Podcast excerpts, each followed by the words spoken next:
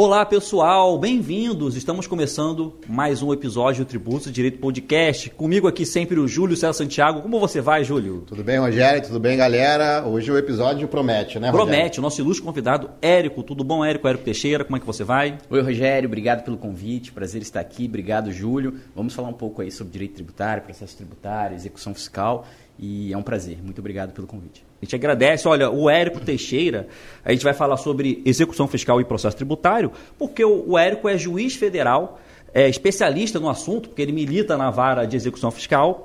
E, na, e o é, juiz federal que foi nomeado com 26 anos de idade, quer dizer, anteontem praticamente, né, Érico? Bem recente, né? Professor de direito tributário e mestre em direito tributário pela UERJ. Só que antes de a gente começar a nossa conversa, né, Júlio? Eu já sei que o Júlio ah, já estava tá, me olhando aqui, o Rogério vai esquecer. Não vou esquecer, tem que pedir para a galera que está nos prestigiando aqui se inscrever no canal. É, seguir nossas redes sociais no Instagram, comentem também o episódio, qualquer dúvida ou sugestão de pauta ou algum convidado aqui é muito bem-vinda, vocês podem mandar um e-mail para o tributosedireito.gmail.com é sempre um prazer a gente receber esses retornos, esses feedbacks e a gente agradece já a, a presença. Lembrando também que a gente está em todos os é, tocadores de podcast, né, Júlio? Estamos aí no Todas Deezer, as plataformas, Spotify. Deezer, Spotify, que mais? Apple Podcast. Apple Podcast Google também. Podcast, tudo isso. A gente está por aí. Exatamente. Tá então, tá dando início aqui sobre o nosso tema, é, o Érico que é um, um estudioso, né, Érico, sobre execução fiscal. Eu queria começar com uma pergunta. É, qual o tema hoje que você acha assim que é mais é, palpitante, né, digamos, do, na, nessa área assim, de execução fiscal, de acordo aí com a sua experiência? Bom, obrigado mais uma vez pelo convite, é um prazer estar aqui, Júlio, Rogério. Nós temos vários temas né, palpitantes em execução fiscal, nós temos é, discussão sobre desconsideração da personalidade jurídica, necessidade ou não de instauração do DPJ, honorários advocatícios na execução fiscal, redirecionamento da execução fiscal, prescrição, são vários temas. Mas antes de falar desses temas, né, eu gostaria de dizer que além de eh, a minha história com direito tributário, com processo tributário começou, Júlio, na verdade, ainda na faculdade, porque eu fui estagiário da Procuradoria Geral da Fazenda Nacional. Ah, é? Tu foi estagiário da Fazenda? Estagiário Olha aí, revelações, hein? Momento revelações. Aqui, lá no ano de mil, no, no longínquo ano não, de 1999. Não, não, Dá uma torcida, né? Antes da virada do século, né?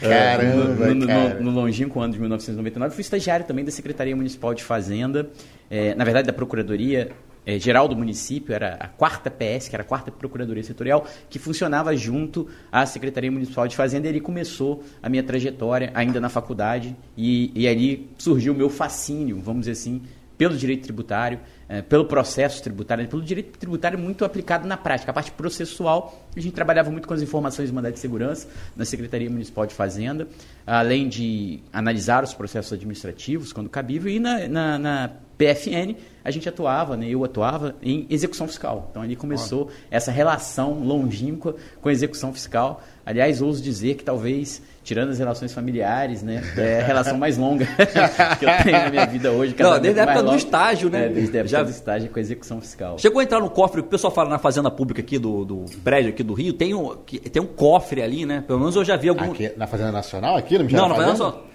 Também tem, parece, né? Que era o prédio do antigo Banco Central, se eu não me engano. Não sei, cara. Mas aqui na vara de fazenda, dessa primeira vara de fazenda pública, aqui do TJRJ. Ah, do TJ. Não. Tem um cofre ali dentro, cara, que fica... O cofre eu não cheguei, mas eu cheguei, é, frequentava, né, é. diariamente, assiduamente, o, o prédio histórico ali da, da Procuradoria da Fazenda Nacional. Uh, o prédio aqui no centro do Rio, né, é um prédio muito bonito, prédio histórico, antigo prédio do Ministério da Fazenda, salvo engano.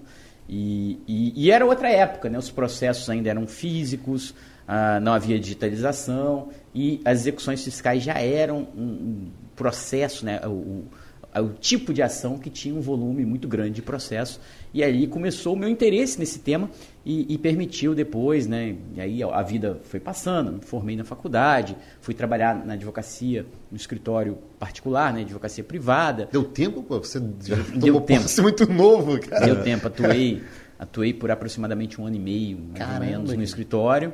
Depois tive a oportunidade de atuar. É, e aí fui passando por vários institutos, né? Passei pela pela residência jurídica da UERJ, fiquei lá só um mês, passei pela FINEP, que é uma empresa pública federal, fiquei nove meses na Advocacia Geral da União como procurador federal, até tomar posse em 2004 como juiz federal. E além dessas atividades profissionais é, práticas, eu também venho atuando como professor de direito tributário, de processo tributário, aí também desde 2004, né, e mais especificamente, mais fortemente, a partir de 2006 e, e, atuando tanto na preparação para concursos públicos, aulas em curso de pós-graduação, e tive o prazer de encontrar vários amigos depois também, né, vários é, colegas de, de, direito tributário, uh, na UERJ, no âmbito do mestrado do programa de pós-graduação em direito da UERJ. Então foi, foi também um grande orgulho que eu tenho ter feito esse mestrado na UERJ, que é uma instituição de excelência né, e que merece também o nosso respeito. Então lá na UERJ eu tive a oportunidade de retomar estudos sobre execução fiscal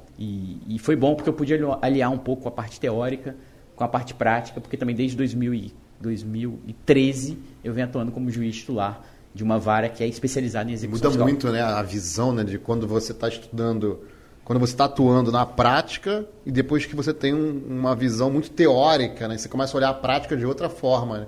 Mas eu percebi isso quando, também quando eu fui fazer a UERJ, essa visão. Ô Rogério, você sabia, eu vou contar aqui, confessar uma coisa aqui que o, o pessoal não sabe, quando eu tomei posse como analista judiciário do Federal, trabalhei com o Érico. Olha só. O Érico tomou posse em 2004 como 2004. juiz federal, eu tomei posse como analista judiciário, a gente trabalhou junto. Eu, Mas Érico... fala a verdade, o Júlio era um bom analista ou ficava de Miguel? eu, Érico, eu trabalhei com o Érico e com o Érico. Ficava direitinho, dava aqueles voos lá e tudo Júlio mais. ficou pouco tempo, né, Júlio? Fiquei Acredito pouco que... tempo, mais ou menos. Fiquei quatro anos ali. Não, mas que a gente trabalhou junto, acho que foi menos que eu fiquei pouco tempo. Tu né? ficou, eu tu ficou... tomei posse. E aí um detalhe curioso, né? Quando eu tomei posse na Justiça Federal, uh, eu tinha sido aprovado em primeiro lugar no concurso, então eu podia escolher as opções na capital. E aí eu escolhi uma vara de execução fiscal. Foi meio curioso, né? Ninguém entendeu por que você escolheu execução fiscal. Porque eu já tinha trabalhado com direito tributário na Procuradoria do Município, na Procuradoria da Fazenda, e quis atuar ali. É, ficou, aí depois quem ficou muito ali foi o Eric. O Eric Navarro é que ficou muito ali na sexta vara de execução fiscal como substituto. Né, do José Eduardo do Não, fui eu, fui eu. Foi você? Na sexta vara fui eu, é. É, porque os dois alternavam ali. ficou mais na vara criminal. Depois ele foi para para cri criminal. tempo na vara criminal. Eu, lembro. eu fiquei muito tempo na, na vara de execução fiscal, mas com idas e vindas, né? É. Porque como eu era do último concurso, é, em algumas oportunidades como juiz substituto, eu substituía também as varas federais, né? Que tinham competência é, residual, né? Tirando a execução fiscal, criminal, as varas cíveis que a gente chamava, chama na Justiça Federal. Então ficava intercalando ali, passei períodos aqui, períodos em uma vara em outra até 2012, né, quando eu fui promovido. Em 2013, aí sim, eu assumi a titularidade de uma vara de execução fiscal. E tenho trabalhado com a matéria entendo que a matéria é fundamental, né? A gente é pode isso que falar, é, é, justamente isso. O que mudou de lá para cá, o Érico? Tu acha que mudou muito? Mudou muita coisa, né? Mudou muita coisa, Júlio, porque houve um processo de profissionalização muito grande, tanto da advocacia tributária, que de certa forma já era capacitada, competente, mas da procuradoria também, um processo de informatização, muita utilização de tecnologia, digitalização de processos, é, cruzamento de dados, acho que mudou muita coisa, tanto no Poder Judiciário quanto nos órgãos públicos e também, por óbvio, na, na advocacia tributária, que tem que estar cada vez mais, é, que está cada vez mais, né, melhor dizendo, Olha, é verdade, né? especializada. É, dá para fazer um episódio só disso, né? A evolução, a mudança, se parar para refletir, comecei a refletir nisso aqui agora, é, a gente antigamente tinha aquela visão de que o grande gargalo do judiciário brasileiro é, eram as execuções fiscais, né?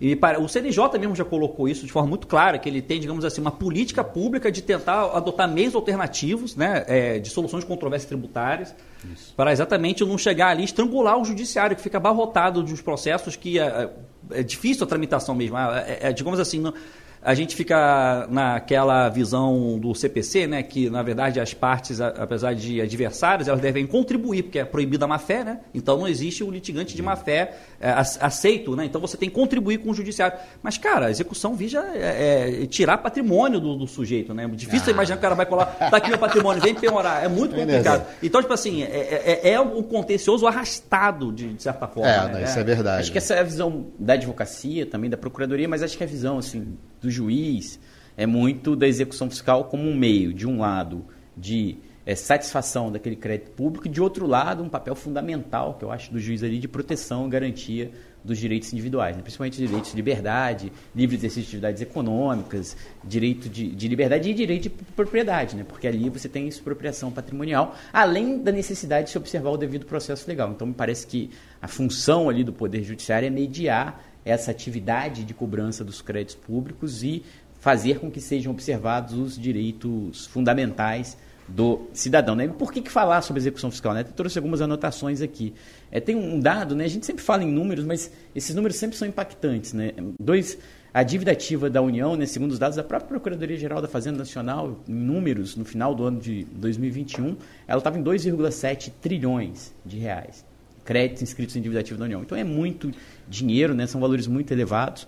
É, você tinha, segundo os dados do CNJ, do Justiça em Números, esse de 2020, 2021, 26 milhões 832 mil 697 é, execuções fiscais em Caramba, tramitação no é Poder Judiciário brasileiro. Então é a classe de ação em que mais há tramitação processual. Então não tem a menor dúvida de que é um processo absolutamente fundamental, que deve ser entendido, que tem peculiaridades, que tem uma série de regras próprias e que precisa ser resolvido porque de certa forma, é a classe com o maior número é, de ações né, que tramitam, vamos dizer assim, no Poder Judiciário brasileiro. E se nós levarmos em consideração a Justiça Federal, aí é, essa maioria realmente é muito significativa. Você tem uma ideia de percentual, Érico, na Justiça Federal? Se é 80%? É uma coisa assim, absurda, cara. É um número alto, eu não sei de cabeça aqui agora, mas está mas, mas, mas, essa, mas essa atuação da Procuradoria de arquivar os processos ajudou, né? Porque desde 2016 a Procuradoria determinou lá por portaria, acho que é a portaria 396, para arquivar todos os processos abaixo de um milhão de reais, sem baixa na distribuição. Obviamente vai fazer a cobrança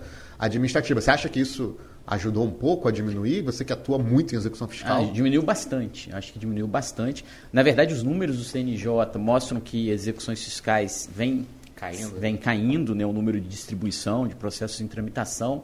E vários fatores contribuem para isso, ao meu ver. A atuação dos credores, né, no caso da Procuradoria da Fazenda Nacional, que é o maior é, demandante no âmbito das execuções fiscais, a informatização também, a utilização da tecnologia como meio para a implementação do, do, do, do, processo judicial também ajudou. Uh, além da atuação da Procuradoria, tecnologia, a especialização de várias na Justiça Federal também é uma realidade. Nós temos várias especializadas em execução fiscal na capital e mesmo é, no interior tem havido a redistribuição dos processos de execução fiscal para varas especializadas em atuar em processo de execução. Então, eu vejo como tendência, pelo que tem ocorrido, uma, uma, uma maior aglutinação, uma maior especialização da execução fiscal. Isso favorece, a meu ver, a tramitação desses processos. Sabe por quê, Júlio? Eu fui juiz de, de, vara única, e quando você é juiz de vara única no interior, na verdade você acaba tendo que é, processar ao mesmo tempo processos cíveis, processos criminais, processo de juizado, processo de execução fiscal com uma equipe muitas vezes de 12, 14, 15 pessoas. Então fica muito, fica muito difícil você ter vários tipos de, e aí assim, são processamentos diferentes. Um é o processamento da LEF, o outro é o processamento da lei do juizado, o outro é o processamento do CPC, o outro é o processamento do Código de Processo Penal. Então é, você acaba tendo é uma dificuldade de criar rotinas adequadas de processamento. Então tem havido cada vez mais uma tendência, a meu ver, de é lógico que nas várias do interior, vara única, isso ainda continua existindo, mas pelo menos execuções fiscais, muitas execuções fiscais que tramitavam no interior foram redistribuídas para juízos especializados, o que me parece uma medida adequada. Assim como a criação dos juizados também no passado ajudou um pouco que aqueles processos de menor valor fossem tratados pelo, pelo, por um juízo específico, um procedimento próprio. Né? Mas você acha que não vai aumentar o número de, das outras demandas, do tipo assim, por, porque quando a Procuradoria faz esse movimento, desde 2002 até agora, de fazer cobranças administrativas, né, porque o que ela tem feito é um retorno à fase administrativa, mandou arquivar todos os processos abaixo de um milhão e agora utiliza aquele grau de recuperabilidade, né? os ratings. Os né? ratings. E aí você não acha que agora o contribuinte vai começar a reclamar da, dessa postura da Fazenda numa atuação administrativa? Você acha que não pode surgir mais mandado de segurança, mais ações anulatórias contra atos do, dos procuradores, e não mais da Receita Federal, que, antiga, que, que antes desse movimento era muito mandado de segurança contra a Receita. Você acha que pode surgir mais? Sim, sim. Você acha que... Acredito que sim, até porque hoje, a partir do momento que um débito é inscrito em dívida ativa, você tem novos meios de impugnação desse débito na via administrativa sem necessidade de ir para o judiciário. Então, o que eu percebo é que a legislação tributária incorporou para a esfera administrativa algumas medidas que eram medidas judiciais. Curiosamente, algumas que eram combatidas até pela própria Procuradoria-Geral da Fazenda Nacional. Vou dar um exemplo. A, a, oferta antecipada de garantia na execução fiscal foi um tema que gerou muita controvérsia no âmbito do processo tributário. Chegou ao, ao Superior Tribunal de Justiça, o Superior Tribunal de Justiça entendeu cabível essa oferta antecipada de garantia, que é quando o contribuinte, antes da execução fiscal, ele vem a juiz e diz, eu já quero garantir a futura execução fiscal que será ajuizada. E a Fazenda no passado não concordava e hoje está regulamentado e é feito na via administrativa. Então, o contribuinte intimado da inscrição do débito em dívida ativa, ele pode, em 30 dias, apresentar um, uma, um pedido de oferta, ele pode fazer uma oferta antecipada de bens na própria via administrativa. Então, abre margem para questionamento, né? porque, eventualmente, ele pode apresentar, o procurador pode indeferir, e aí, eventualmente, pode haver até uma demanda judicial sobre esse tema, por exemplo. É cabível um pedido de revisão de dívida inscrita também. Nós já temos alguns mandados de segurança na Justiça Federal sobre o chamado PRDI.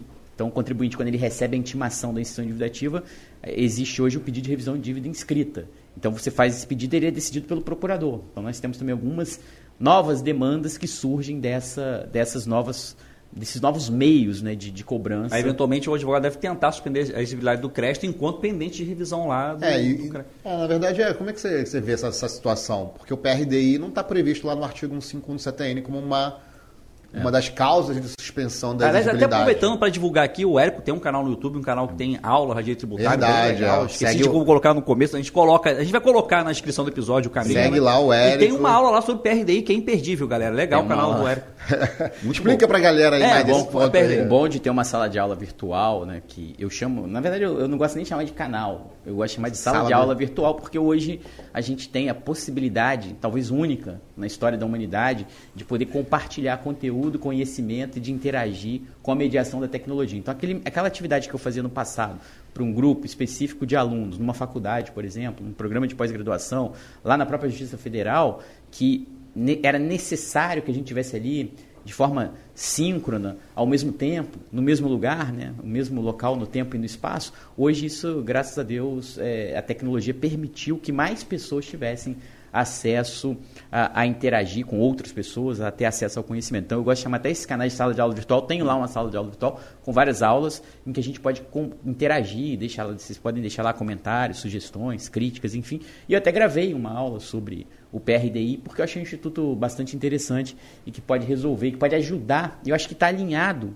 até falei isso na aula, ele está alinhado com a lógica do próprio Conselho Nacional de Justiça, da própria, dos próprios órgãos públicos de redução da litigiosidade, tentar resolver de forma administrativa, compor de uma forma não conflituosa, não litigiosa, eventuais conflitos. Né? O PRDI vem nessa linha.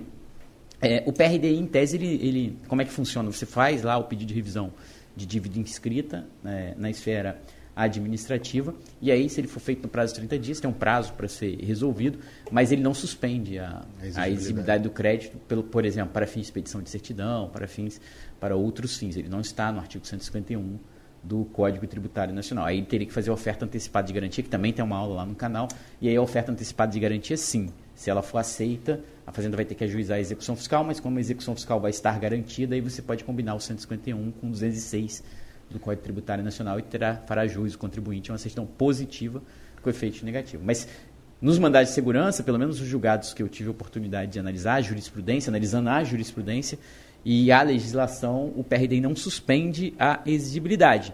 E tem até um prazo exíguo para o procurador decidir, né? ele tem que decidir, ele pode... Então o procurador ele acaba virando um julgador administrativo hoje. O procurador da Fazenda não é mais só um advogado que advoga para a Fazenda Pública. Né? O Júlio sempre coloca essa questão. Ele também hoje é um julgador administrativo, porque ele, é, ele em tese, ele deveria ser o primeiro. Na verdade, o sistema é cheio de, de gargalos, né? porque é. o que acontece? Hoje a inscrição individuativa é feita é, de forma eletrônica. Então, aquele controle de legalidade sobre prescrição, constitucionalidade, legalidade, muitas vezes ele não vai ser feito né, manualmente pelo um procurador que analisou aquele processo antes de inscrever. Isso é feito de forma eletrônica. Então, o PRD é uma chance de dizer, olha, esse débito está prescrito, esse débito é ilegal, esse tributo já foi declarado inconstitucional, essa dívida já está paga, enfim, tem lá os, os, os, os argumentos, né, as, as, razões que podem ser alegadas pelo contribuinte. Então, eu particularmente sou muito simpático, tenho falado sobre essas medidas no âmbito do processo administrativo, do âmbito do processo judicial tributário, porque elas estão alinhadas, repito, com aquilo que o CNJ é, determina, né, que é a busca da solução não litigiosa desses conflitos, e de certa forma é uma maneira de, de resolver um problema antes que esse problema é, escale, né, chegue a uma outra instância que é o judiciário. É, isso, isso era muito feito no bojo da exceção de pré-executividade. Né? Eu me recordo quando eu atuei em Caxias, é, fiquei muito tempo em execução fiscal em Caxias, Duque de Caxias, que para quem não conhece é um município aqui vizinho do Rio de Janeiro, e eu me lembro que às vezes o contribuinte entrava com a exceção de pré-executividade para dizer que tinha feito um pedido de revisão Só que na, na ocasião ali do contencioso, a Procuradoria nunca aceitava isso, né? mas o juiz eu lembro que o juiz pedia para ouvir, olha, vê aí se realmente procede o que ele está dizendo aqui, se tem um pedido de revisão. Na prática, acabava suspendendo a execução, porque a gente vai lá conferir, vai perguntar. Às vezes ele fez um pedido lá na Receita Federal. Hoje essa, essa situação está mais estruturada, mais formalizada. Mas continua acontecendo, tá, Júlio? Porque, é. em última análise, é, nem todo mundo ingressa, né? Apresenta pedido. um PRDI na via administrativa. Hoje né? tá, eu já fiz um, assim, um PRDI assim, com base no jeito de petição. Isso. no passado era assim. No, passado, passado, era assim. assim. É, e... Ainda é, porque se você é. perder o prazo lá do PRDI, se a Receita não eventualmente não aceitar, ainda assim poderia caber uma petição, né? Enfim, é. nas hipóteses de não cabimento do PRDI. Né? É. Mas é, era uma cobrança de CMS né, do Estado e a situação. Eles, agora até tem. É até importante ressaltar, né? A PFN tem lá no Regularize, acho que tem um acesso para isso, se eu não me tem. engano, específico ali, né? Ela tenta então, resolver tudo eletronicamente. É, quem está nos ouvindo aqui quiser acessar o portal Regularize da PFN, tem muita ferramenta ali, novidade. O PRD assim. eu tive curiosidade de conhecer. Tu, é, tu, tu é, entrou eu entrei no Regularize, é muito simples, o centro no Regularize, e basicamente são campos que, vai marcando, que você né? vai marcando é. e bota lá as razões. E outra vantagem também é que se for uma coisa simples eventualmente pode ser resolvido pelo próprio contribuinte, né? sem a necessidade de contratar eventualmente um advogado, advogado. especializado. É. E aí, nesse caso, era uma cobrança que o crédito tributário está sendo é, cobrado em duplicidade, porque ele foi constituído em auto de infração e, ao mesmo tempo, foi constituído, igual você falou, por cruzamento de dados. Né? Uhum. Aí, esse estava sendo constituído por cruzamento de dados, eu tinha as provas, era a mesma competência, mesmo tributo tal é, que estava sendo discutido no auto de fração que ainda não tinha encerrado, mas ao mesmo tempo o auto de fração seguindo, conselho de contribuintes, aqui, etc e tal, e ao mesmo tempo o contador foi é, atualizar as obrigações acessórias, o sistema cruzou a dívida ativa. Eu cheguei aqui na gente, vamos revisar. Isso lá em 2015 não tinha nada disso, com base no direito de petição. Aí eu consegui, via é, mandato de segurança, até suspender a atividade do crédito, o juiz, na, na, na ocasião, ele entendeu, falou, está sendo cobrado duas vezes aqui, como é que a gente vai ficar? A gente está precisando aqui, está suspenso, que está em discussão. Era matéria de decadência, né? E aqui foi constituído com base em confissão, né?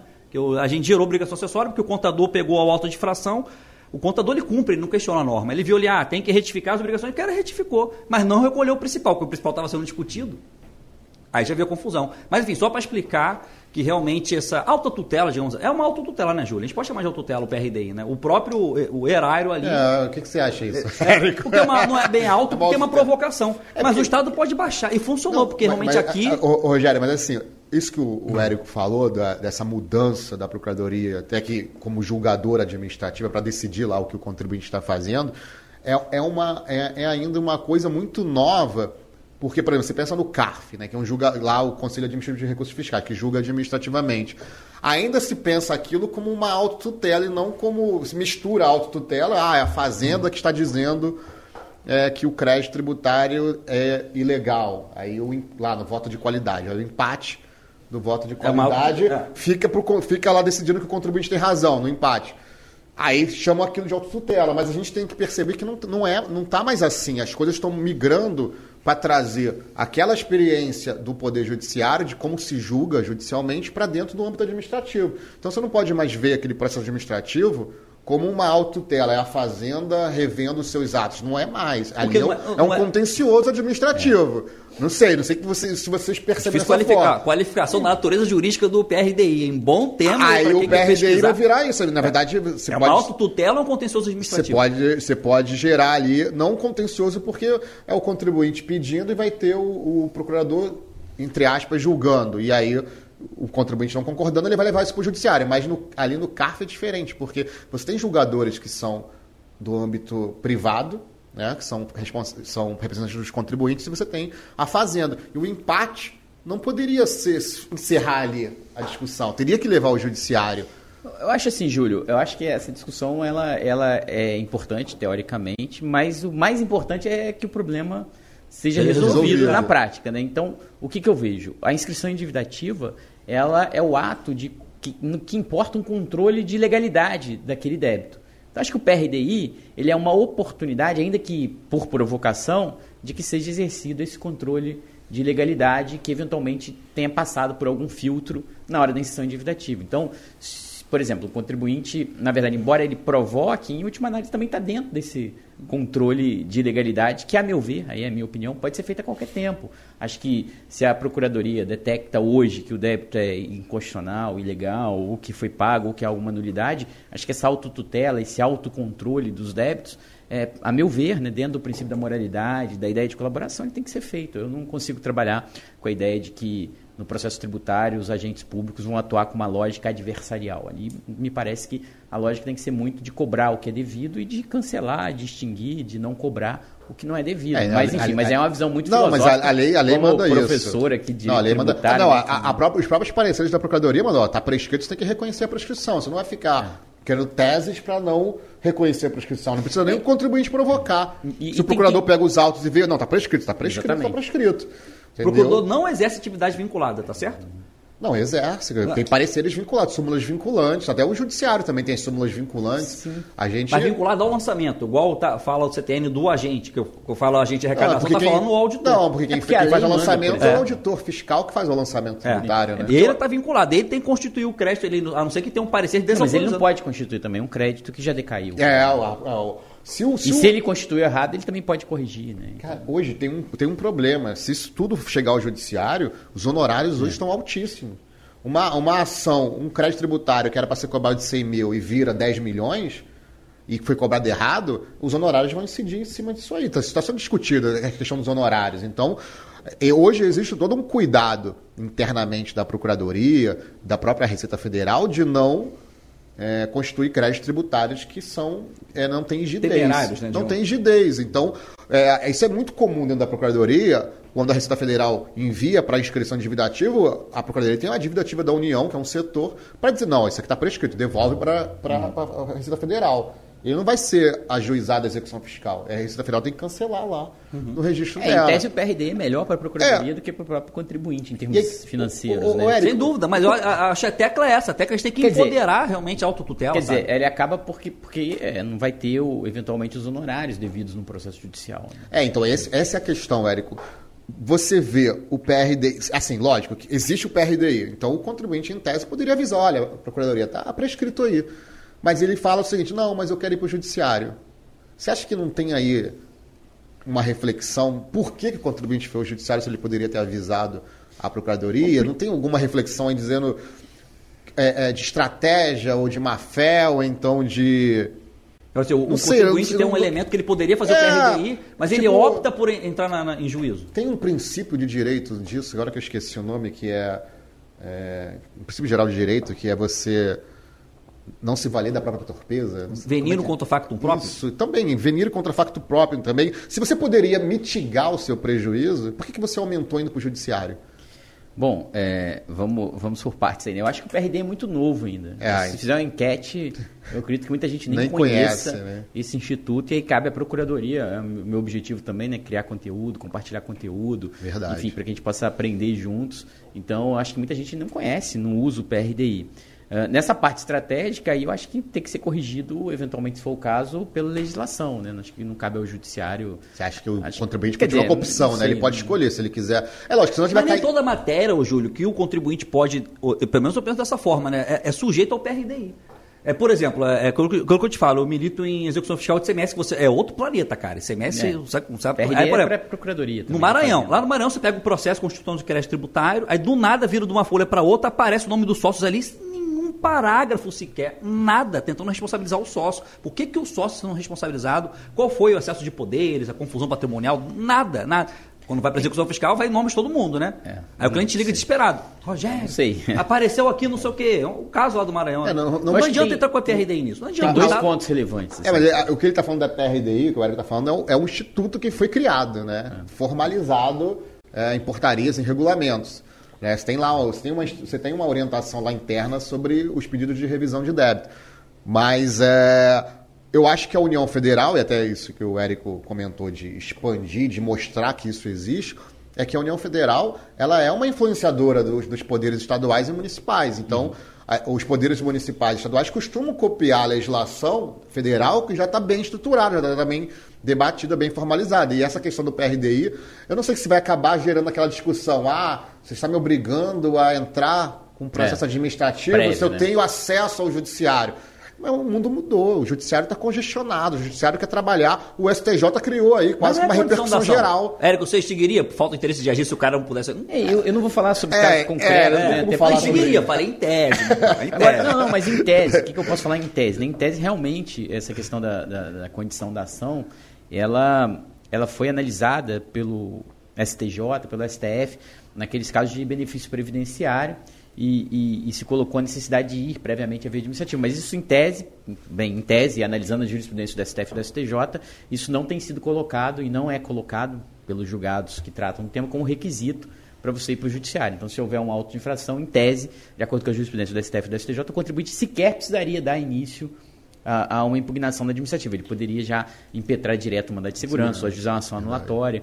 É, é, claro que isso tudo é muito novo, né? essa questão dos honorários aí é uma novidade. É, é, do CPC de 2015, que mudou a questão do julgamento por equidade, ah, o tema 1076 do STJ. Então, óbvio que isso vai repercutir nas escolhas.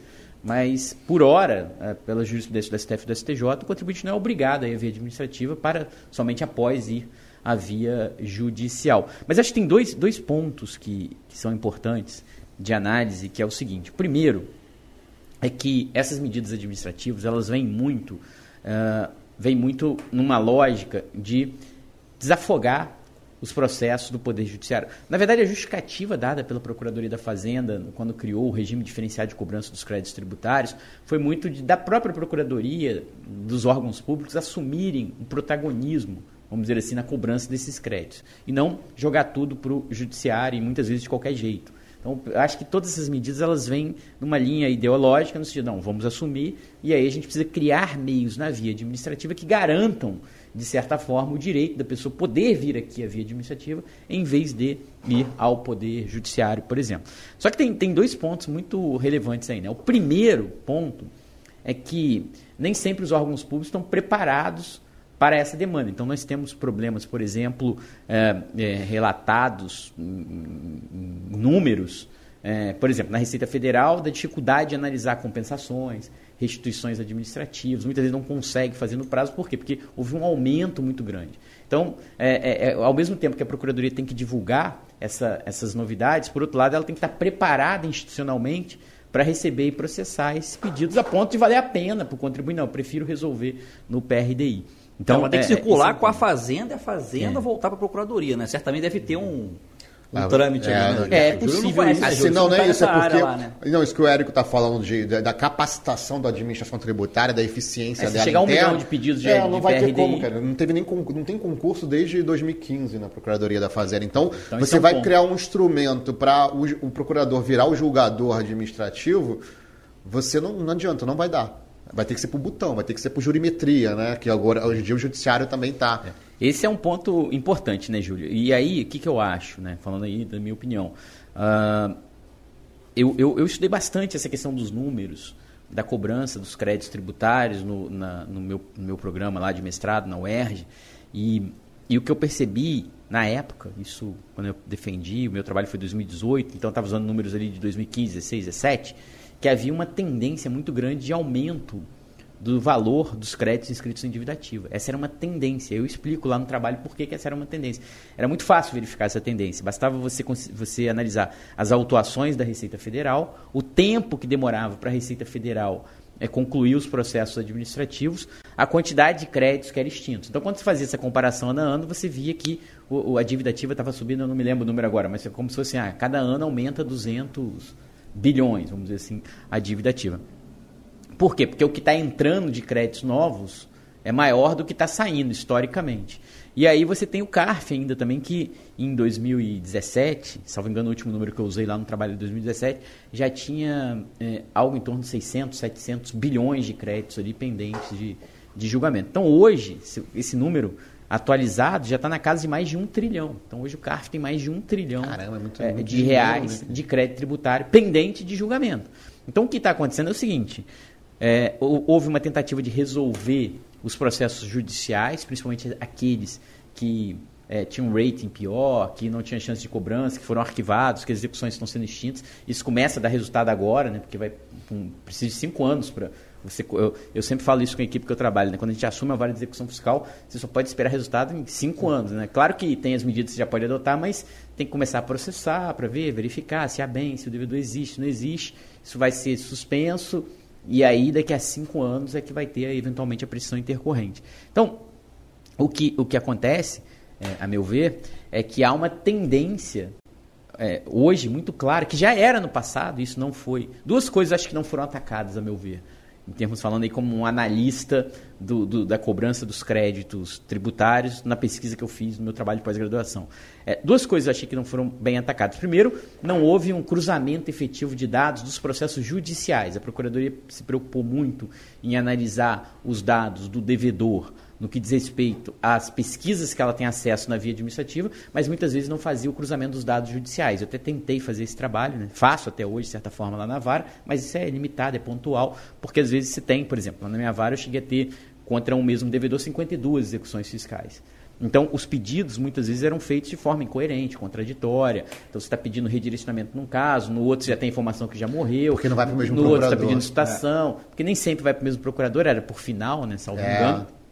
E, e, nem sempre essa informação possivelmente não é, é, incluída no sistema da procuradoria, né? Talvez isso fosse resolvido botando uma informação no sistema, ó, devedor já falecido conforme processo número tal. E CPCA já faleceu, então não vou pedir para citar naquele endereço. Esse endereço não foi diligenciado já 10 vezes, não foi localizado.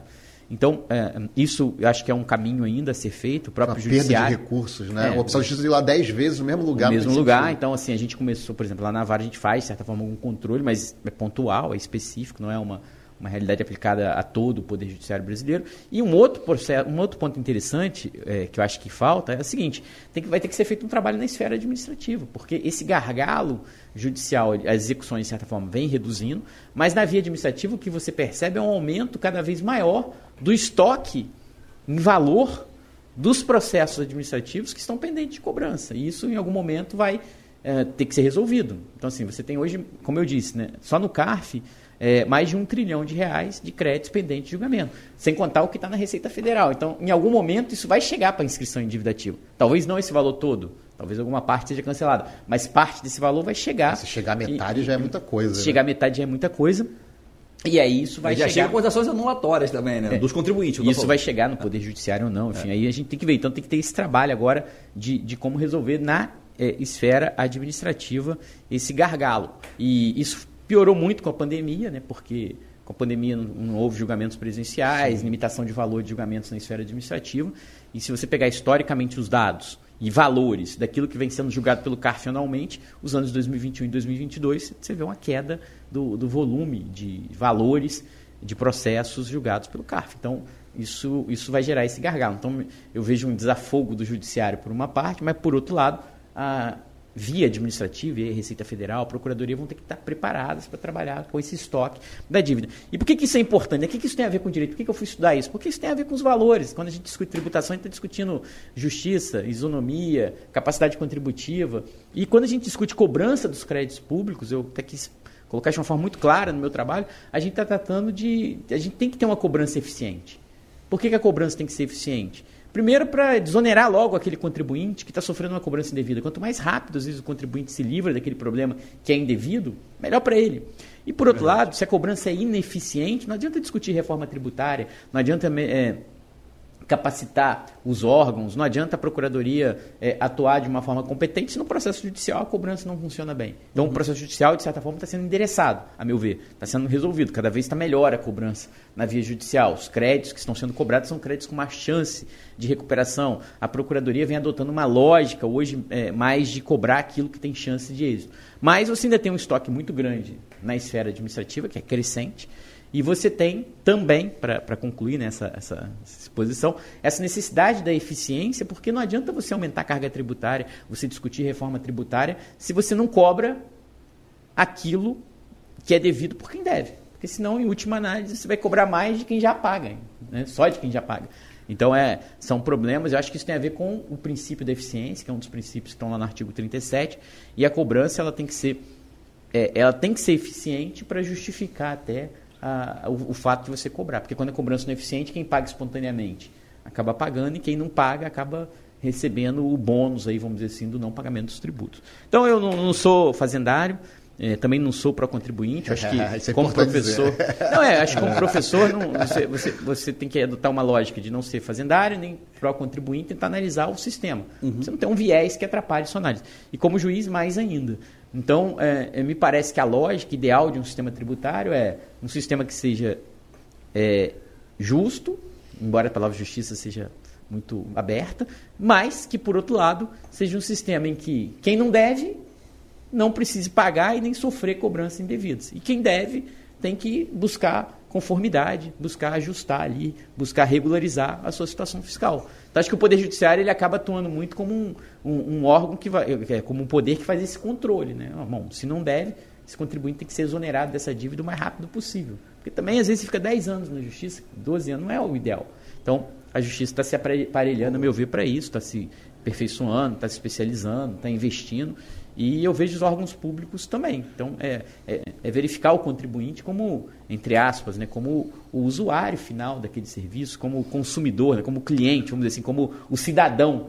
A empresa, a pessoa física, a pessoa jurídica, é o cidadão que está ali buscando um- uma situação de regularidade. Não pode ser tratado como um, um marginal ou um bandido, é um cidadão que está usufruindo do serviço público, tanto no Poder Judiciário quanto na, na via administrativa. E agora, se ele não está numa situação de conformidade, aí tem que se sujeitar àquilo que a lei impõe, observado sempre o devido processo legal. É, esse, esse- é um problema que eu, que eu vejo, assim, ô Érico. Não sei como é que você vê isso, mas também você falou, você falou que a gente tem que ver o contribuinte como um usuário, um cidadão que está ali usando o serviço público, mas existem contribuintes e contribuintes. Né?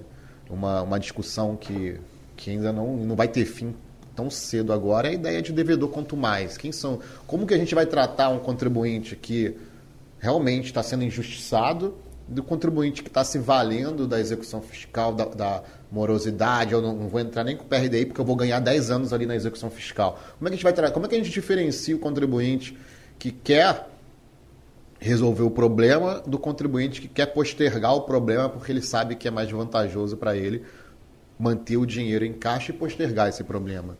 Você não, como é que você lida com isso? Não, devedor quanto mais é um instituto muito específico. Ah, quando a jurisprudência analisou essa questão do devedor quanto mais, a gente tem que tomar cuidado porque o devedor quanto mais não é aquele devedor que deixa de pagar um determinado tributo.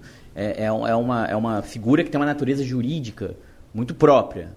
O devedor quanto mais é, geralmente é caracterizado naqueles setores em que você tem uma alta concorrência, uma baixa margem de lucro e você cria uma estrutura societária em que você pratica todas as operações, geralmente já sem pagar nenhum tributo, para obter a vantagem competitiva da sonegação e, em última análise, a pessoa jurídica e nem as pessoas físicas que estão ali como sócios vão ter nenhum bem que viabilize a satisfação do crédito. Então, é toda uma estrutura já montada para fraudar a legislação tributária. E o devedor quanto mais é péssimo para o sistema e para os outros contribuintes, porque, em última análise, é como se o contribuinte tivesse um concorrente que não está em conformidade com a legislação e está obtendo uma vantagem concorrencial, competitiva, comercial com isso. Então ele já incorpora essa vantagem no seu modelo de negócio e já pratica um preço prevendo que não vai adimplir essas obrigações. Então, óbvio que ele, ele causa um prejuízo para quem está numa situação. É a numa nível concorrencial, né? A nível um mercado é, disfuncional, né? É, Existem vários projetos, existem algumas regulamentações do devedor quanto mais, se não me engano, no estado da Bahia, em alguns estados tem, existem projetos de lei na, na área federal para regulamentar, e aí é óbvio que esse contribuinte, não, a meu ver, ele tem, tem que ter, pela legislação, um tratamento específico, e a legislação vem buscando isso. Ah, agora, o problema, é- esse é um problema. O outro problema é o problema do, do- da, da questão do judiciário compensar. E aí é um problema sistêmico que é, é muito peculiar do Brasil. Né? É, e, a meu ver, está diminuindo também. Mas era aquela questão de valer mais a pena você, eventualmente, rolar uma dívida na justiça do que, eventualmente, pagar ou ter que buscar um empréstimo ou um meio para fazer aquele pagamento. Mas eu acho que isso está mudando. Né? Minha visão é uma visão positiva, prospectiva. Ah, mas, claro, você pode ter aquele contribuinte que está usando a, a, a execução fiscal como meio de postergar o pagamento, porque ele está pagando ali uma dívida com juros Selic, está pagando uma dívida ali com juros Selic, de repente espera vir um parcelamento, espera vir alguma norma que o beneficie, e mesmo que não venha, ou mesmo que ele não espere, ele está postergando pagar o mais à frente possível, que é melhor ele ficar com aquele dinheiro do que pagar aquela dívida. Então, geralmente isso se resolve é, de várias formas, né, em termos de análise do, do sistema tributário. analisando em tese. Uma das formas é tornar essa ida ao judiciário, seja pela fazenda, seja pelo contribuinte, seja como demandante, seja como demandado, algo que se você tiver errado tem um custo que não compense. A partir do momento que o judiciário compensa, aí esse problema ele vai se instaurar. E a meu ver também é difícil ele ser resolvido pelo próprio judiciário. A gente vai ter que ter um, um, uma solução sistêmica também. Eu me lembro muito dessa discussão quando eu advogava, né? E eu tive tempo de advogar por um, um ano e meio e você tinha as concessionárias de serviço público, se dizia muito isso, ah, vale mais a pena é, ser condenada e recorrer e esperar no juizado até que haja o, o trânsito em julgado para pagar aquilo corrigido pelos juros do judiciário do que eventualmente é, numa época de juros altos do que eventualmente fazer um desencaixe de caixa para ir pagando a condenação.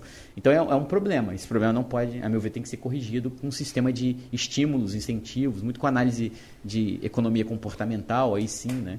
E, e, mas eu acho que está mudando. Eu acho que está mudando. Eu acho que, que essa questão dos honorários para a fazenda pública traz aí uma perspectiva de mudança na atuação da fazenda pública com o CPC de 2015, tem a 1076 do STJ. E o contribuinte que já está no judiciário, realmente, ele não tem um incentivo maior para pagar, né, de certa forma, porque ele já está pagando o principal, os juros, a multa, os encargos do decreto-lei. E ali é só Selic dali para frente. Então, se a Selic está baixa, ele pode falar, não, prefiro pagar esses juros pelo Selic do que eventualmente ter que tirar o dinheiro do caixa ou pegar o dinheiro no banco para pagar essa dívida tributária. Mas aí me parece que é um problema que deveria ser endereçado pelo legislativo, pela estrutura de fiscalização, enfim. Mas ele já tem um monte de ônus também, né? Irregularidade fiscal, não tem a certidão, pode estar com o nome escrito no CADIM, não vai participar de licitação, não vai ter dificuldade de contratar com o poder público, não vai conseguir receber verbas públicas. A situação de irregularidade fiscal não é confortável, ela só é confortável para a situação que já, para o contribuinte que já está numa situação muito desconfortável. Hoje em dia, a gente conversou isso no primeiro episódio, o Júlio falou que viu um camarada nas redes sociais falando ah, para não pagar tributo, para usar o dinheiro do imposto para é... investir, que o negócio dele vai crescer, não sei o quê. Eu falei, cara, esse cara está vivendo no, no, Brasil de 20 anos atrás. É. Hoje em dia, a situação não é mais tão lenta, ah, existe muito aparelhamento, né, hoje em dia, de bloqueio de Bacenjude, é teimosinha, que agora ela fica indo e voltando no sistema o tempo todo. Tem hora teimosinha. É, e eu né? nem chamo de devedor quanto mais, chamo de sonegador quanto mais mesmo. O cara é sonegador, não é devedor. E eu, que advogo para muitos empresários, eu fico dentro desse, dessa. fazendo uma reflexão, Júlio, sobre o que você colocou. A própria Receita Federal, ela coloca no site dela, é público isso, né? Que ela usa a lei de Pareto para poder buscar eficiência na administração fazendária dela. Ela pega 80% da força dela e concentra nos 20% maiores contribuintes. E os outros 80% dos quem paga menos imposto, né? Ou quem não está pagando, fica só com 20% da força para fiscalizar. E eu tenho clientes, por exemplo, que são, é, são setores assim que são commodities, né? E, e o cara fala, Rogério, não adianta. Eu estou aqui com a minha empresa, estou uma empresa ali a 800 metros de mim, que o cara emite meia nota, compra meia nota, eu sei. Ninguém vai lá fiscalizar. Agora, a minha empresa tem 500 funcionários, tem um, um outdoor gigante aqui, cara, toda semana um auditor aqui me olhando, me enxugando gelo. Que eu sou, eu tenho aqui, é Big Four me olhando, todo mundo me olhando. Agora, aquele ali que vende o produto que eu vendo com meia nota, ninguém vai lá. Então, tipo assim, eu até Queria ver um exemplo, de repente. Tá ganhando mais, né? A, receita, é, ele, é aquele tipo de devedor o cara se sente refém da, da própria dinâmica né, de fiscalização. Ah, que a, a, a Receita Federal. Chorar. Não tô chorando, não, gente. Tô. Então, tipo assim, seria legal que a gente pegasse um período, a Receita Federal mudasse. Não, vamos pegar, vamos fazer a lei de Pareto invertida. Vamos pegar 80% dos auditores para olhar quem não está pagando ou quem está pagando com meia nota. Porque o cara está pagando com meia nota, mas está comprando, às vezes, um carro fora da capacidade dele. A Receita Federal não está cruzando como poderia, porque ela está focando naquele cara que é, mas, mais. Mas aí vai, ô, Júlio, vai, vai cair na eficiência. O Brasil é crônico. Quanto mais você paga imposto, mais você é fiscalizar. Ah, por que, que tem delegacia? Tudo bem se a fiscalização não, fosse uniforme. Aí, Tudo não, bem, é uniforme, é uniforme. Mas não consegue ser, porque a própria Receita Federal usa esse modelo. Ô, Rogério, mas não tem como ter um fiscal para cada empresa desse país. Como não tem como ter um juiz federal para cada processo de execução fiscal, não tem como ter um procurador para cada. Não, eu não sou contra a lei de Pareto, eu só acho que assim, poderia alternar, né? Ó, vamos pegar esse quadriênio, vamos fazer lei de Pareto. No quadriênio seguinte, fazer lei de Pareto invertido para dar uma saneada. Vamos pegar não, esse pessoal não, que é quanto não, mais, que não está pagando, é que, que eles têm. E vamos passar o raio-x, fechar a empresa do cara, suspender. Se ele... Tem instrumentos para isso. Falar que a gente não tem arcabouço, tem. Não, assim, essa, os, números, os números são muito impactantes, né? É, por isso que é importante os dados, né? Geralmente, a maior parte da dívida ativa cobrada, por exemplo, no judiciário está concentrada no número muito devedores. pequeno de grandes devedores. É, esse processo no CARF, por exemplo, que eu mencionei, se você focar ali nos grandes devedores, você resolve 80% desse processo com 80, 90% desse processo com uma quantidade mínima de julgamentos comparado ao total de processo. Até escrevi de forma um pouco é, assim, livre né, no meu trabalho, falei assim, talvez fosse melhor que se anistiasse todos os débitos abaixo de, de um milhão é, ali. De, de, de, um milhão na via de um milhão, não lembro se era um milhão, mas tinha os valores ali, né, os processos por valor, e a conclusão, assim, acho que, salvo engano, eram 833 processos que representavam, sei lá, 80, não sei os números, mas era muito grande, assim, mil processos que representavam quase é, 80% dos valores cobrados. Não era melhor a anistia todo mundo aí abaixo de um valor e vamos concentrar. Só que isso, você tem razão, porque existe um outro ponto que também é necessário se analisar na via administrativa, que é o chamado risco moral. Então é óbvio que, se eventualmente eu sei que se eu não pagar, não vai acontecer nada, eu não vou ser fiscalizado, se eu for fiscalizado, o débito vai ser cancelado, por, por análise de eficiência, eu caio no risco moral de incentivar, de, é, mais uma vez a questão comportamental, é. Né? incentivar um comportamento equivocado é. por parte uma, do Uma multiplicidade de comportamentos. E, e, ele sabe, ele conta com essa ineficiência. Então, para ele é legal ficar ali, aí bota uma empresa no simples, nome de dois funcionários, começa a faturar ali 8 milhões e tanto, escamoteando ali a base de cálculo, mas a Receita Federal não olha, porque ela está olhando o mas, cara o, que está pagando. O, o, Rogério, o Rogério fiscaliza quem paga. Aqui no, em defesa da administração tributária, é só ele não, ir lá no canal da, da Procuradoria e denunciar. Porque hoje em dia a Procuradoria, para quem não sabe, tem lá no site dela. Tem um canal do uma, Caguete lá. Uma possibilidade de fazer denúncia anônima. É. Olha, o, o, fulano de tal, a empresa. Tem até um aplicativo onde você consegue ver quem está devendo o quê, assim, né? O aplicativo da PGFN, agora. Eu sempre esqueço de baixar ele aqui no celular, mas que você consegue é, tem... ver se o, o, restaurante ali é um sonegador, sonegador entre aspas, mas se é um devedor ou não, e você fala, ó, não vou comprar, não vou comprar naquele restaurante, porque aquele restaurante Eu acho é um, assim, é um devedor. Eu acho que a gente está num período de transição. Acho que é importante Verdade, reconhecer que a história, assim, a gente a nossa vida é muito curta, né? E a gente acha que um ano da nossa vida é como se fosse uma eternidade. Às vezes a gente está num período de transição. Por que, que eu digo isso? Porque uh, hoje com a fiscalização, com a informatização, com a tecnologia, eu até vi uma, um post outro dia que era muito interessante, que falava assim, se você está sonegando e não foi fiscalizado, não é porque o seu sistema de sonegação é maravilhoso, ou o seu planejamento é ótimo, é porque você não interessou ainda, de certa forma, é, aos critérios e filtros existentes no Perfeito. sistema. Não sei se é verdade, mas enfim, foi um post que eu vi nas redes sociais, achei curioso, tem a ver com o que você está colocando. Mas acho que a gente está no período de transição. É, eu fiquei muito surpreso esse ano, ao fazer minha declaração de bens e rendimentos, como, como já estava realmente a gente está chegando num ponto que ela já estava quase Pronto. pronta. Inclusive tinha informação, teve informação que eu tive que corrigir, porque estava equivocada, né, como é, tem que ser, e tinha informação que nem eu ia colocar, eu tinha esquecido lá uma, uma, uma despesa. uma aula, né, que é. você deu e não, não, não Uma despesa, não, era meu favor, era, era uma despesa, favor? uma despesa de saúde lá, uma nota fiscal, porque eles já cruzavam os dados das notas fiscais eletrônicas de serviço, oh. já já cruza, já te manda pronto.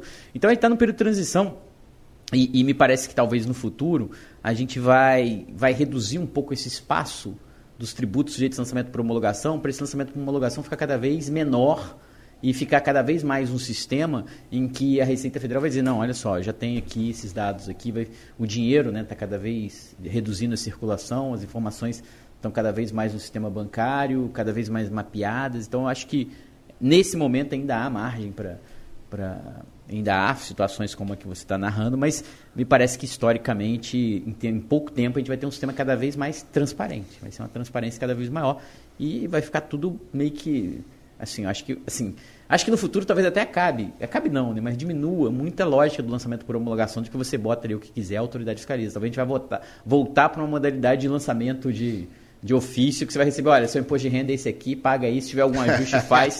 É, talvez seja um retorno. Não, eu, eu acho mais um até para resolver esse problema do, do quilo lá, daquele 80%, é, que não faz, talvez não faça caixa, né? Não, mas estou falando da Receita Federal, ela fala que ela usa 80% dos seus mas, auditores para fiscalizar os 20% não é dos contribuintes. Não, cara, assim, é, é, é, não é só ela, a Procuradoria também, ela, ela tenta, tenta botar os esforços dela onde ela vai conseguir recuperar. Tanto que arquivou sem baixa não, distribuição mais de um Eu estou falando pelo viés concorrencial, que a gente está falando da disfuncionalidade do mercado uhum. quando você tem uma presença de um devedor mais. Eu estou falando de alguma maneira, a, é, Receita Federal é coadjuvante nesse cenário, sem perceber. É evidente que ela não... Eu estou falando o seguinte, eu não sou contra dedicar maiores esforços onde você tem maior chance de dedicando energia ter maior retorno. Isso é básico da eficiência, né?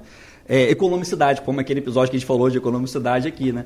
Só que é, dentro daquele critério que a gente estava falando, devedor quanto mais, que de repente se a Receita Federal alternasse, né? Ó, esse biênio agora, tá? A gente vai focar os 80% da galera em exatamente quem está dando sinais estranhos ali, né? O cara tem uma empresa ali que hipoteticamente fatura pouco, mas está comprando carro de não sei quanto, cartão de crédito de não sei Hoje em dia tem como. A gente vê autodifrações assim, né? Que sai na, na Conju, né? Jó. Vira e mexe, o cara pega até flagrante de rede social. Ah, mas o a- mas tem um patrimônio em rede tem. social que não corresponde àquilo que tá. Porque a empresa tem nome de laranja, ele é procurador. Não pegaram um cara de um frigorífico agora lá Não, no mas sul? a Receita Federal faz esse tipo de mapeamento um de rede social. de a olhar gente falou sobre isso, o cara do- a do frigorífico. aparência de riqueza. É. O cara tá mostrando aparência de É. riqueza, mas vai chegar lá, o cara não tem. O cara era procurador Era frigorífico, não, estava o nome dele, né? E não pagava imposto nenhum. E ele, como procurador, hoje estava tudo. A Receita Federal foi em cima dele. Aquela, a gente viu no Conjur, né? Ou alguma revista jurídica dessa. Então, Mas dentro tem. desse contexto, eu acho que também é uma reflexão importante, né? Sobre essa, É. essa lei de Pareto invertida, né? De alguma maneira. Agora, um outro ponto importante é essa questão comportamental, eu achei, assim, essa questão da economia comportamental. E, e aí a gente entra na discussão dos honorários, que é um tema também muito é, importante aí para quem atua em Polêmico, execução né? fiscal, polêmico, é, muito tempo polêmico, é, foi objeto de alteração pelo Código de Processo Civil 2015, objeto de alteração agora do próprio CPC 2015 foi alterado também lá os parágrafos, ah, objeto de tema do STJ e divergência na jurisprudência.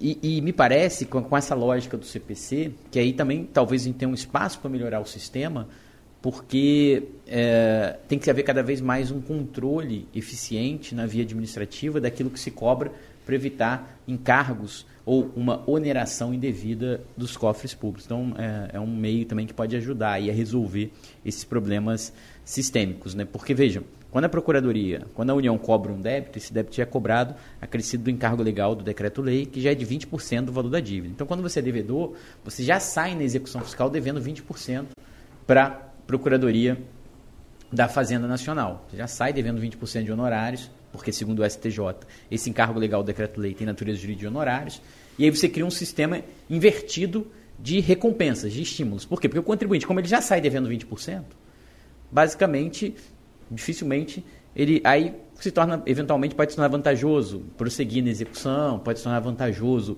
apresentar uma exceção ainda que sem fundamento, pode se tornar vantajoso ajuizar embargo de execução ainda que sem razão, porque ele não vai ser condenado por um custo adicional nessa medida que ele está adotando. Então, na Justiça Federal, como os embargos de execução não tem custos, exceção de executividade não tem custos, e o contribuinte já sai condenado em 20% de honorários e não poderia haver uma condenação adicional, segundo o STJ, você acaba criando um sistema realmente de estímulos a uma litigiosidade. Então, talvez aqui a saída seja mexer né, no sistema de, de, de incentivos, para tornar mais caro a utilização de medidas que não têm viabilidade. Por outro lado, o contribuinte em relação ao, aos honorários, agora, segundo o STJ, você tem lá os, os 10%, 10% a 20% e as faixas aplicáveis à fazenda pública. Então, para a fazenda pública hoje, é fundamental, e isso é bom para o sistema de justiça, a meu ver, é fundamental que seja feita uma análise para que não haja um estímulo para se alegar toda e qualquer coisa. Porque é, tem uma discussão interessante, por exemplo, você vai lá, entende que há um grupo econômico, ou você entende, por exemplo, que é, é, vai incluir 10 sócios no, no auto de infração. Tem que tomar cuidado. Será que esses sócios realmente poderiam ser incluídos? Será que vale a pena demandar contra esses 10 sócios? E se esses sócios foram excluídos porque não foi observado o 135 do CTN, ou porque esse grupo econômico aqui foi uma tese muito arrojada, você pode ter um, um, um custo muito alto hoje de honorários. Então, o sistema de incentivo, a meu ver, para a Receita, ele está muito claro para a Fazenda. É um sistema, olha, tem que ter mais cautela, porque se você eventualmente incluir no polo passivo, quem não deve ser incluído, pedir inclusão, porque no passado você eventualmente é, podia pedir inclusão e os honorários por equidade, às vezes acaba não havia essa preocupação tão grande. Hoje me parece que é, esse, essa questão tem essa preocupação adicional para a fazenda pública. E a Procuradoria ela tá, realmente está preocupada com isso. Ela orienta a, a, ao procurador que está atuando refletir sobre isso. Imagina uma dívida de 100 É. milhões. É, Aí você pede o reconhecimento de um grupo econômico para incluir oito, oito sociedades, oito pessoas no polo passivo. Então vamos imaginar que depois se reconheça que não há um grupo econômico. Você pode ter que pagar honorários para esses oito. Pode discutir se é rateado, se não é, enfim, é uma outra discussão jurídica, mas é, me parece que isso é fundamental. E isso é bom para o sistema de justiça, a meu ver. Aí não falando como juiz, falando do sistema de justiça lato senso. É, procuradoria, advocacia, magistratura, poder judiciário, via administrativa. É bom porque você não estimula condutas por meio de incentivos financeiros que eventualmente seriam inadequados para o sistema. Então o sistema é, vai incluir, então faz diligencia, observa, vê se é isso mesmo, Reflete analisa, ali, se é- reflete. Ou às vezes é via constituição de auto de infração, que a matéria foi debatida, inclusive, né, em tribunal administrativo. Né? Eu peguei um auto de infração agora sim, de IPI, que o, o auditor colocou um monte de fornecedor, todo mundo como grupo, né? Mas a dívida ativa já vai chegar com esse pessoal já depois de amadurecido, se teve, se não teve. Então, e aí é- o sistema está, tá, por exemplo, precisão intercorrente é, um tema, si- é. é um tema interessante. Então, a discussão sobre cabimento ou não de honorários quando há precisão intercorrente. Ah, Ah, é, realmente, então, o isso aí- STJ tem julgados, né, falando aqui sobre a jurisprudência do STJ, tem julgados no sentido do- de não cabimento na hipótese de precisão intercorrente, porque não tem sucumbência e nem causalidade. A execução era devida. Enfim, esse, esse é o entendimento Da prisão intercorrente, então o processo ficou, daquela hipótese que o processo ficou abandonado, né? Não, Só então aí você vai entrar galera- em outras discussões. Ah, É, mas- não, mas quem, quem deu causa ao ajuizamento da execução fiscal foi o É, contribuinte da adimplente. Eu não quero, Não, eu falando bem em tese aqui, para não É. entrar em nenhum caso concreto, porque tem casos concretos que eventualmente eu possa julgar sobre isso, eu não vou me manifestar sobre casos concretos. Mas falando em tese, sobre o sistema, tem julgados do STJ dizendo que não há petição intercorrente. Mas tem julgados dizendo, se houver litígio, controvérsia, aí eventualmente pode haver condenação em honorários. Então estou comparando dois tipos de, de julgados. né? Então, por exemplo, quando o contribuinte alega petição intercorrente, hoje a Procuradoria tem que ter mais cuidado, a meu ver, pra, pra- bom, Ah, sim, tem ou não tem precisão intercorrente? Tem que reconhecer né? ali. Tem que reconhecer. Se ela- se ela resiste, Se ela resiste, você poderia ter uma pretensão resistida, É, uma aí- exceção julgada procedente, Sim. eventualmente. Então, o sistema, a meu ver, ele vai se, se ajustando nesse, nessa lógica do- dos custos, dos estímulos, dos incentivos, dos desestímulos. Ele tem que se ajustar para se tornar mais é, é, eficiente. E aqui eu estou falando da justiça do STJ, não estou nem falando Sim, como eu sim. decido, porque eu decido de uma forma meio peculiar em relação é a, a esse tema. O caso concreto é diferente, tem muita discussão aqui no TRF, então eu eu nem posso falar Nem sobre pode. caso concreto. Nem você nem Mas- eu, né? É, é, é. Então eu não, não falo sobre- Mas falando em tese sobre o sistema de justiça, a meu ver aqui, a, a- a crítica que foi, a, a colocação que foi feita aqui de que ah, o contribuinte é, vai usar o Poder Judiciário para rolar a dívida. Talvez seja porque a Fazenda já sai com ganho total daquele processo e depois não há uma oneração nas demais fases, ou na, na delonga do processo. Então, Tipo, uma exceção de prosecutividade resistir. é, por exemplo, no TJ, a exceção de presecutividade tem custas.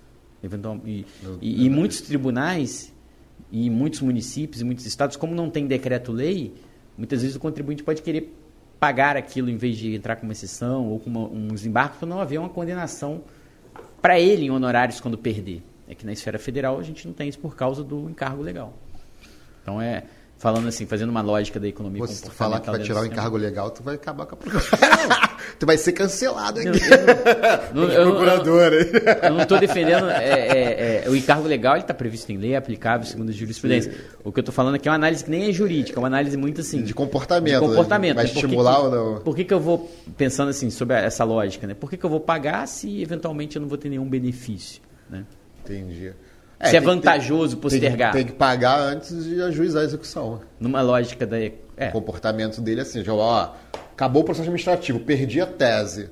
Porque hoje em dia, se o contribuinte perde uma tese no CARF, é porque ele tem que perder mesmo, porque o empate é dele, entendeu? Então, e ele o- vai ter que pagar 20% a mais. Aí ele vai ter que pagar 20%. Mas né? aí depois que já ajuizou a execução Aí já já, tem o 20%, É, qual é o incentivo é, dali tem. frente? Pra né? ele, aí é só se... Ou qual, incentivo aqui não é que tem que tirar o encargo legal, qual é o custo a mais, né? É, na é verdade, ele tem os benefícios dele é parcelamento, é. nego- é fazer transação, é negócio jurídico processual, de repente, ali para ter um prazo maior de la- dilatado aí para uma garantia, mas realmente o que você está dizendo é, é uma questão a se pensar, né? Qual Agora, é, de novo, a gente está realmente num tempo de mudança, bem destacado aqui pelo Érico. É, vou dar agora uma opinião aqui da advocacia tributária, que o pessoal não vai gostar, né? Que eu vou falar aqui, meus colegas. Mas hoje em dia não se usa, não tem muito essa mentalidade, sabe? De vou usar uma execução fiscal com uma maneira de postergar, ganhar tempo e tudo. Isso ainda está muito na área do contencioso administrativo, isso realmente tem. Porque o pessoal sabe que às vezes uma discussão administrativa, uma década ou até mais, né? Eu tenho um caso que de 2009 que não tem decisão da delegacia de julgamento. 2009, 2009. E Pugnamos, estamos esperando. Né? Aí nisso o contribuinte fica com uma sensação, eu não estou com problema, a certidão está né, positiva com de negativa, está tudo sob controle, não tem bastante julho. Agora, quando chega para a execução fiscal, hoje em dia o cenário mudou. O quando chega para a execução fiscal, o empresário ou, ou quer parcelar, ou quer pagar, ou, ou não, ou se ele tem realmente um bom direito, ele vai buscar alguma garantia para enfrentar mesmo o negócio, não ficar. Agora, aquele papo, deixo ali porque eu, hoje em dia tem muito mais instrumentos né, de alcançar ali através de penhoras de recursos financeiros, né? O próprio protesto da dívida ativa já, é uma- Já traz um já traz um né? grande desconforto. Então, não tem, eu não vejo mais hoje, com meus colegas mesmo, tributaristas, assim, advogados, entre nós a gente não vê uma, uma estratégia, vamos usar uma, uma engenharia jurídica, o quê? Vamos empurrar esse processo. Não, não, não é mais assim. Ah, no não, administrativo, sim, não vou enganar. No administrativo, o pessoal, às vezes, não tem direito, inventa uma impugnação só para ganhar tempo. Eu- eu não, acho eu que- vou fazer- impugna só para esperar o próximo parcelamento, que é Isso uma é- não, outra isso é- patologia, isso é- que é essa coisa do governo ficar lançando um refis a cada dois anos. Dois anos a estatística é essa, dois anos tem um refis. Aí acaba que o quê? Estimula exatamente esse comportamento, né? Vou esperar para tentar a sorte, né? Eu, eu não tenho opinião formada sobre parcelamentos, né? no meu trabalho até analisei, eram muitos parcelamentos mesmo, mas o parcelamento ele acaba sendo uma, uma válvula que de certa forma dá uma descompressão. Eu não sei o que teria acontecido no sistema se não tivesse tantos parcelamentos. né? Ele descomprime, o sistema é disfuncional, não tem reforma, tem discussão, são muito tributos, tem discussão administrativa, incerteza, insegurança, tem vários problemas né, no nosso sistema tributário, e o parcelamento acaba, de certa forma, dando uma descomprimida Tipo nessa como- pressão né, É que tá tipo foi um- a panela não um explode. suspiro, É, né? a Tipo assim, panela se não tá todo mundo cansado, ah, vem parcelamento. Ah, beleza. E aí o cara que- está discutindo, acaba parcelando para e, e- e resolver o problema, aí reduz o contencioso administrativo, reduz o contencioso tributário, judicial, é, o contribuinte acaba ficando mais confortável, e acaba aquela espada de Damocles também. Eu não sei, eu não sei. Eu acho que é muito, né? É muito em números. Eu tinha esse número no trabalho que eu tinha feito em pouco tempo, eram mais de 100 parcelamentos assim, que, que vinham sucessivamente. Acho que eram mais de 100, salvo engano. Não sei, posso estar exagerando. que- não, posso estar exagerando. Eu posso confirmar isso, mas eram muitos parcelamentos. É, é, acho que é, não é, acho que eu exagerei. É só não. federal? Só federal? Não, é, não, né? não era mais, eu exagerei, acho que eu Não. errei. Mas eram muitos, era um número Não, que tem, impa- muito, tem muito parcelamento. Mais de, mais de 10 eu sei que tem. assim. É, eu vou dar uma colher de cheque que realmente agora, nos últimos dois anos, que é da pandemia, realmente justificou uma série de parcelamentos, porque aquelas empresas ficaram até fechadas e tudo, né? Mas vamos tirar esse 2020 para frente do lado. Eu vi a estatística lá do, do Instituto, acho que o IBPT, que realmente, desde o primeiro refis do Fernando Henrique, que era aquele que você podia até indicar um percentual do faturamento da empresa, né? Acho Pra, que foi em 96, eu acho. Pois, até aí veio refis da Copa, outro refis da Copa. né? Cara, a média é essa aí, uma vez a cada dois anos e meio, três anos, enfim. É, é, tem uma média desse tipo mesmo. Mas Uma- é- São muitos parcelamentos, São muitos, né? Então, é, é, isso de certa forma cria uma expectativa de resolver via parcelamento, que é ruim. É. É, é, e por outro lado, descomprime o sistema também, né? Porque o sistema brasileiro não é fácil, né? Acho que isso é uma premissa que tem que ser, tem que ser dita aí, tem que né? ser dita. é. A vida não é fácil, né? Não, então, mas quando a gente analisa. o- É, eu falei pro Júlio que eu tava Então, se a vida já é complexa, É, a vida é, É, complexa. a tributação poderia ser mais simples. né, Ah, pra não vai ser, não vai ser mesmo. a- a- as suas Coi- atividades. Porque eh, uma vez eu estava lendo uma reportagem que. o- uma aula e uma reportagem. Tem uma aula que o, o- Acho que o professor lá era um professor de economia, né, que de banco, trabalhava com banco, enfim. Ele estava falando o seguinte: para o banco, o problema não é ter que pagar ou não ter que pagar. O problema maior é não saber. É insegurança. Porque se tiver que pagar, ó, você vai ter que pagar isso aqui, você vai discutir e tal, mas você já vai Ah, O que Hélio ele- uma coisa agora que, que é o que ele quis dizer foi, foi muito assim, de forma pura e simples. Foi assim, olha, isso vai incorporar no custo da empresa, a gente vai repassar esse custo para o cliente do banco. Se todos repassarem e tal, vai virar um custo bancário ali, da operação bancária. O problema maior que ele estava colocando é da insegurança. Por exemplo, eu concedo um crédito, aí daqui a 10 anos vem uma decisão dizendo que a taxa não era aquela, que o crédito não era aquele, aí você tem que criar um passivo, tem que restituir. Então, é, é, eu acho que é muito isso, né? A gente tem esse problema também de insegurança, de incerteza. Se eu vou ao judiciário, eu não vou. Se eu for, posso ter que pagar mais, ter custos, vou ter que pagar advogado. Ah, Se eu não for, pode ser que eu não vá e o meu cliente, meu concorrente vá, e aí eu tenho um prejuízo com isso. Então, assim, talvez um sistema que tenha mais é, estabilidade, e eu acho que isso começa, acho que esse problema não é judicial, aí, minha visão. É, o judiciário, óbvio, né, é, ele tem as instâncias até haver a uniformização, mas é um problema que depende muito de de uma posição muito clara, acho que, da esfera administrativa. né? Então, você tem, tem discussões no Brasil que são infindáveis. Né? A gente vê ah, o que, que gera, quais são os insumos que geram crédito de PIS e COFINS. Não, pior, tem discussão que não é uma discussão e depois vira uma discussão. Um Isso. exemplo agora recorrente que eu não sabia como explicar para o cliente. Súmula do STJ da década de 90. Não incide CMS na transferência em estabelecimento do mesmo contribuinte, né? Não tem hipótese de não tem compra e venda, né? Então você vai... Aí veio o STF, né? Enfim, alguém pediu jurisdição, o STF está certo, né? acho que foi o Estado do Rio Grande do Sul, se não me engano, que entrou para né, debater esse assunto.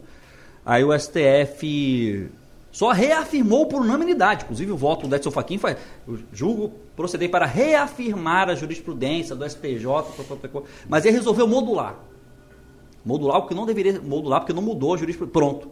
Aí a gente tem casos no escritório que você não sabe como orientar. E agora? Porque aí na, na hora da modulação, é, criaram duas teses diferentes, modulou para 2023, se eu não me engano. Aí estava no plenário virtual, né, um dos ministros pediram vista, aí não, não entrou essa modulação, mas se já tinha decisão do STJ que eu não precisava recolher, então agora eu vou ter que oferecer a tributação aquilo que eu não tinha recolhido, é. que mudou para 2000. Cara, ah, aí outro dia eu essa, uma multinacional me procurou, Rogério, me explica. E era uma coisa tão simples, olha, eu, quis o Constituinte eleger a compra e venda como fato gerador, tributação do consumo. Essa discussão tá é interessante. É, é interessante. A modulação porque... é Não, não, e tem uma outra discussão. É, é tal, eu lembro só para concluir, claro, claro. tem uma capa da Isto É, que não, é, não tem, a gente fala muito do custo Brasil, né? Essa capa fala assim, do susto Brasil. Isso não é o custo, isso é o susto. O empresário está ali com uma situação, de repente, do nada e, e muda completamente o paradigma, né, Eric? Então está é. dentro desse contexto que estava conversando. Né? Não, então, é um ponto muito interessante, assim, é que é muito difícil decidir se é melhor uma legislação simples ou complexa. Eu não tenho opinião a respeito, falando assim filosoficamente, como professor, pensando, pensando bem abstratamente, não estou falando sobre o sistema que existe, pensando em termos de sistema ideal como professor de direito. No seu país imaginário. No teu país, país imaginário. É. é melhor um sistema simples ou um sistema complexo? Em tese, quanto mais complexo, quanto mais regras, quanto mais normas, você tem a possibilidade de customizar um pouco mais o sistema. Se você fizer uma regra muito simplória e chapada para todo mundo, você vai acabar tendo problemas de é, capacidade contributiva diferentes. É, as pessoas são diferentes. As pessoas né? são diferentes, as situações são diferentes. Então, assim, a complexidade muitas vezes ela vem para permitir uma individualização da tributação e adequar essa tributação à capacidade contributiva. Só que ela traz, por outro lado, mais dificuldade de interpretação e, consequentemente, uma, uma chance maior de litigiosidade administrativa e judicial. É, essa discussão é muito, a meu ver, é muito interessante quando a gente fala do PIS e da COFINS, por exemplo, uh, que se discute uh, quais são os insumos que vão gerar creditamento no PIS e na COFINS não cumulativos. Ah, não, então vamos acabar com o PIS e COFINS, que é o que gera mais litígio na esfera administrativa, vamos criar, então, um, um, uma contribuição é, uma contribuição única que vai, um tributo único que vai é, incorporar o PIS, COFINS, ICMS, ISS.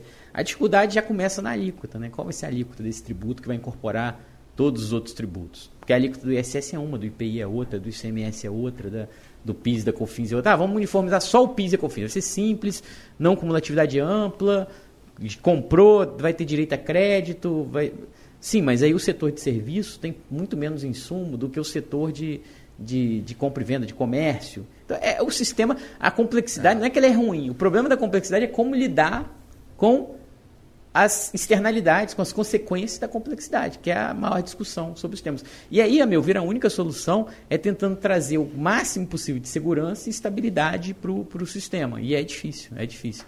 É, e aí é, é, difícil pelo próprio sistema, do jeito que é, porque você tem anos de discussão na via administrativa. Imagina, você pode estar com uma discussão há oito anos na via administrativa, que é um tempo que não é absurdo para você pensar em, em, termos de delegacia e CARF. Depois, muitos anos na via judicial, de repente vai demorar 10, 15 anos para se decidir um tema é, é, que, que, aconteceu muito tempo atrás. Então, isso gera, do próprio sistema, é, do nosso sistema, talvez um é tempo, gera uma complexidade é, e gera uma dificuldade. E isso beneficia algumas pessoas, prejudica outras, e hora pode beneficiar, hora pode prejudicar, enfim, é, é difícil. Então, não vejo muito como. É, acho que essa, essa discussão acaba subindo um pouco. Né? A gente quer um sistema mais simples e menos justo, ou talvez um sistema mais complexo e mais individualizado. Não sei, não sei qual é a opinião de vocês é, sobre isso. Esse é um exemplo, a súmula 66 do STJ, né? Pô, insegurança jurídica que já estava resolvida e tudo mais é, em função disso, vão desaguar execuções fiscais, que daqui a pouco o próprio Estado vai saber agora. Eu cobro o ICMS dos últimos cinco anos, quem transferiu antes do estabelecimento, não cobro porque o Supremo modulou, mas é um exemplo aí que daqui a pouco chega as execuções lá na. Não na, na sua serventia, porque lá é execução fiscal federal, no caso eu não pegaria esse ICMS, né?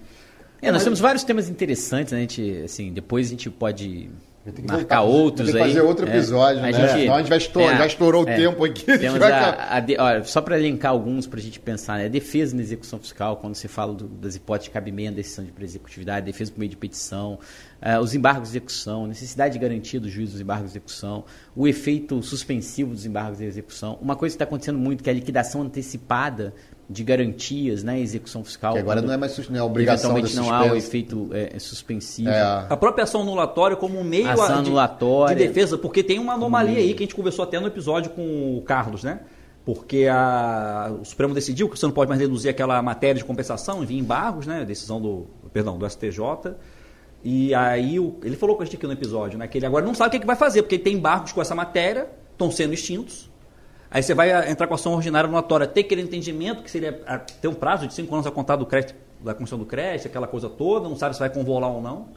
Eu estou com uma situação nessa história que a Procuradoria está defendendo que não pode convolar é, é, embargos em anulatória. Eu falei, mas como é que eu vou agora entrar com uma anulatória se o embargo já está ajuizado e, e, o prazo passou e virou um, realmente essa questão de como manejar a anulatória nessas hipóteses, né, Júlio, que o embargo devedor. Não sei, não, não vou, é. eu não vou te dar. Eu não vou falar sobre isso. Aqui, já está falando muito de casos concretos. Então nós temos, temos muitas situações né, interessantes aí. aí. A gente tem que prática. marcar de novo, hein, Érico? Para a gente um falar. prazer estar aqui de um monte de tema, né? Verdade. A gente quer agradecer a presença do Érico aqui, reiterar o canal do Érico Teixeira. Qual é o nome do canal, Érico? Fala pra gente. Tributo e Processo. Parecido. Né? Tributo é, e Processo. Tributo e Processo. Escola Tributo e Processo. Escola Tributo e Processo. Aí é o, canal no segue YouTube. lá o... Vamos colocar o link na descrição Érico, do episódio.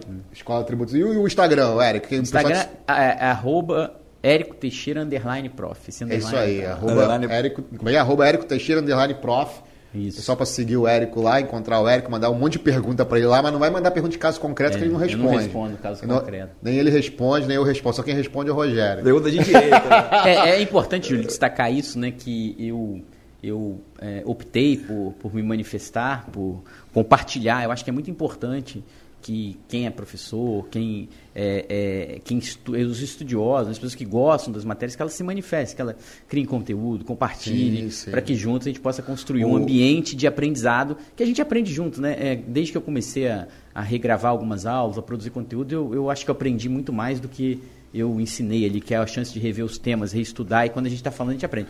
Então, assim, é, é, só queria destacar que nada que eu falei aqui diz respeito a nenhum caso concreto, Sim, que eu nem posso, né, de acordo com a nem, lei é. orgânica da, da magistratura, são reflexões que têm a ver com o meu trabalho teórico, né, que eu fiz na dissertação de mestrado da UERJ, que era sobre execução fiscal, sobre essa necessidade de se reconstruir alguns parâmetros para uma execução fiscal mais eficiente, e também sobre essa minha atividade como professor, né, então, re, obrigado aí, eu tenho uma sala de aula virtual, que é o canal lá no no, no Telegram e estou à disposição né, para participar de outros episódios, para continuar produzindo conteúdo, com porque certeza. eu acredito que isso pode ser útil, pode ajudar alguém, enfim, e é sempre bom conversar com pessoas inteligentes que a gente vai aprendendo cada vez mais. A gente que agradece, Eric. Com certeza a gente vai fazer novos episódios, até presenciais mesmo, daqueles eventos de palestra e tudo mais, que a gente já está até organizando aí, dando um spoiler aí, que a gente vai fazer um evento aí de presencial com todos os palestrantes.